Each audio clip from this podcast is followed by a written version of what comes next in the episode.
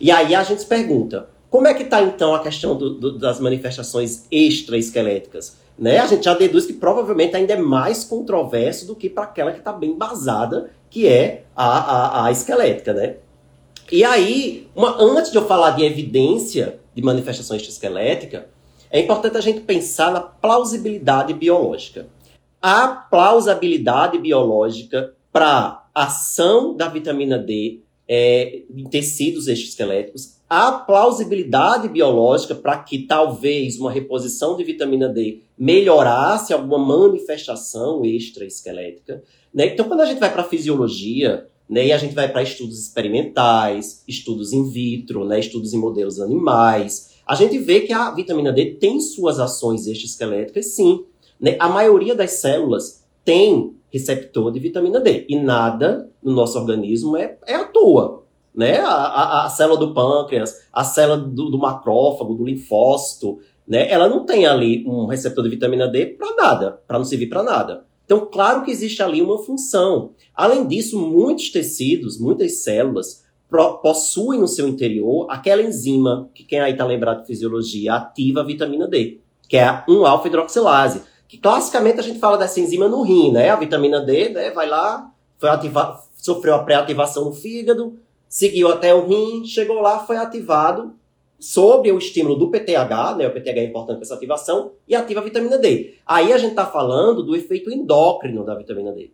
Mas existe essa enzima dentro de inúmeros, inúmeras células de, de vários tecidos que ativa a vitamina D de forma parácrina, inclusive sem a necessidade de ter o PTH ali para ativar. Né? Então, essa ativação é só chega, a 25-hidroxivitamina D é ativada. Então, claro que existe uma função para isso. E aí, estudos in vitro já mostraram que vitamina D inibe o sistema renina-angiotensina, melhora a sensibilidade à insulina, é, é, é, é pró-apoptótico, né? E regula o crescimento celular. E aí isso já levanta aquela, aquela possibilidade. Será que seria é é, é, é, é, útil de alguma forma para diminuir proliferação celular no câncer. E aí tem estudos in vitro que mostram que a vitamina D diminui a proliferação de câncer. Mas vejam, estou falando tudo para vocês, estudo in vitro, estudo experimental, né, modelo animal.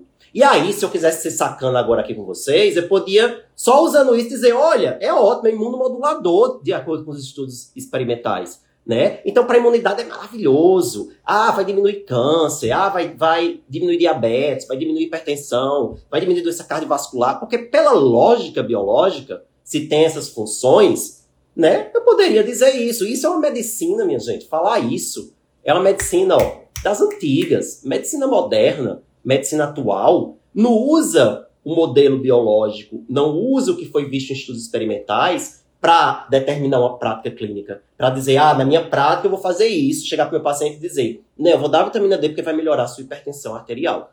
Né? Não. Estudos experimentais, eles são geradores de hipótese. A partir desse estudo, eu, eu, eu, eu posso hipotetizar que por conta dessa, dessas ações biológicas da vitamina D, pode ser que exista benefícios extraesqueléticos da sua reposição. Mas isso precisa ser provado. Eu preciso de estudos de intervenção que mostrem se realmente aquela reposição vai ter benefício ou não.